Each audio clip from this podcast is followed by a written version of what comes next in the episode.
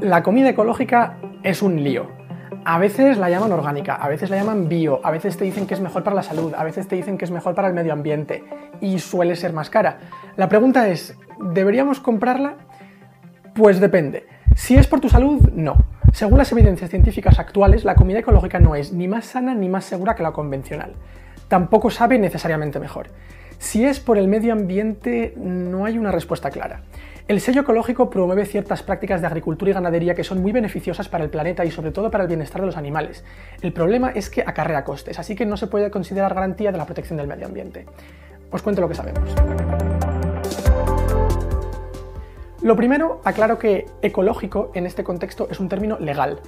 Puede tener matices ligeramente distintos a orgánico y a bio, pero a ojos de la legislación europea los tres son sinónimos. Un producto etiquetado como ecológico debe contener al menos el 95% en peso de ingredientes que hayan cumplido las normas de producción expuestas en el Reglamento Europeo 834 de 2007, y muchos países fuera de Europa tienen leyes parecidas.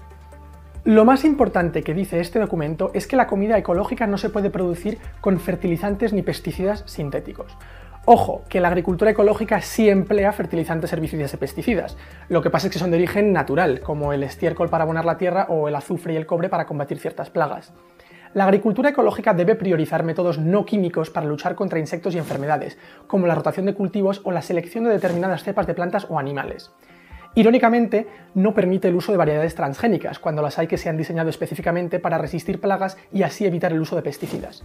La ganadería ecológica no emplea hormonas, aunque sí puede utilizar medicamentos, incluidos antibióticos, en las cantidades mínimas necesarias. ¿Cómo afectan todas estas normas al contenido nutricional de la comida? El resumen es que no afectan de ninguna forma que tenga repercusiones en la salud. Un estudio bastante sonado de 2014 encontró que los cultivos ecológicos podían tener más antioxidantes y menos contaminantes como pesticidas o el metal cadmio.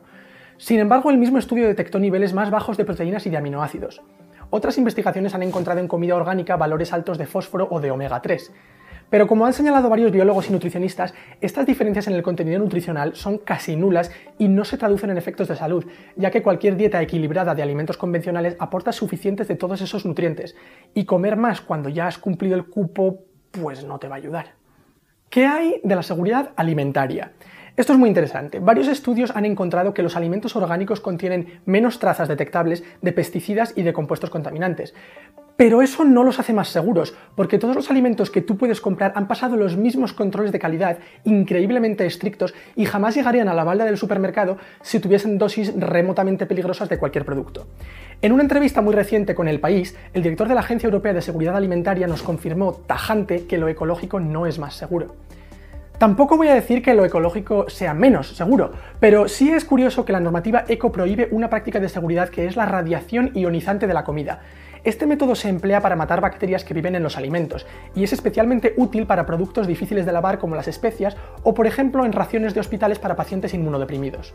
Quizá por eso se ha asociado una mayor proporción de brotes infecciosos como los de E. coli y los de Salmonella con la comida orgánica. Ahora a ver qué pasa con el medio ambiente. A todas luces lo ecológico tendría que ser mejor para el planeta, y de hecho así es en muchos sentidos. Con la rotación de cultivos se cuida la calidad del suelo y se fomenta una mayor biodiversidad local en la zona cultivada. Al no emplear fertilizantes sintéticos se ahorra muchísima energía necesaria para producirlos y se reduce la escorrentía de nitrógeno y fósforo tan dañina para la vida de los ríos y lagos. Pero hay un gran problema. La agricultura ecológica es menos eficiente. Por poner cifras concretas, un metaanálisis publicado en 2012 en la revista científica Nature estimaba que la agricultura ecológica produce de media y bajo condiciones comparables un 25% menos de cosecha que la convencional.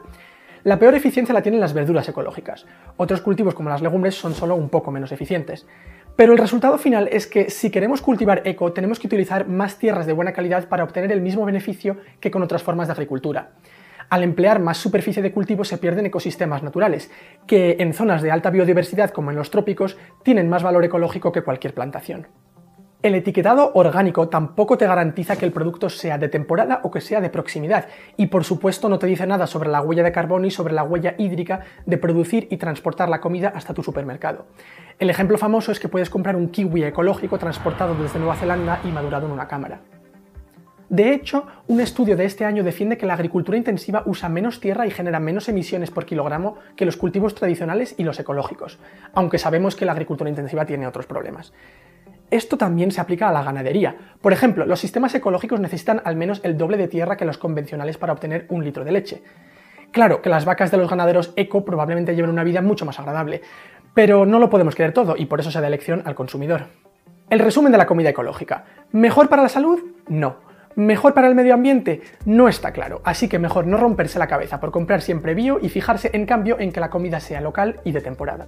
Si te ha gustado este vídeo y quieres saber más sobre los tópicos de la ciencia, suscríbete al canal para no perderte la próxima entrega de Darwin Te Necesito. Además, si te interesa algún tema científico y quieres saber si es mito o realidad, envía tus preguntas a través de los comentarios y las abordaremos en próximos vídeos.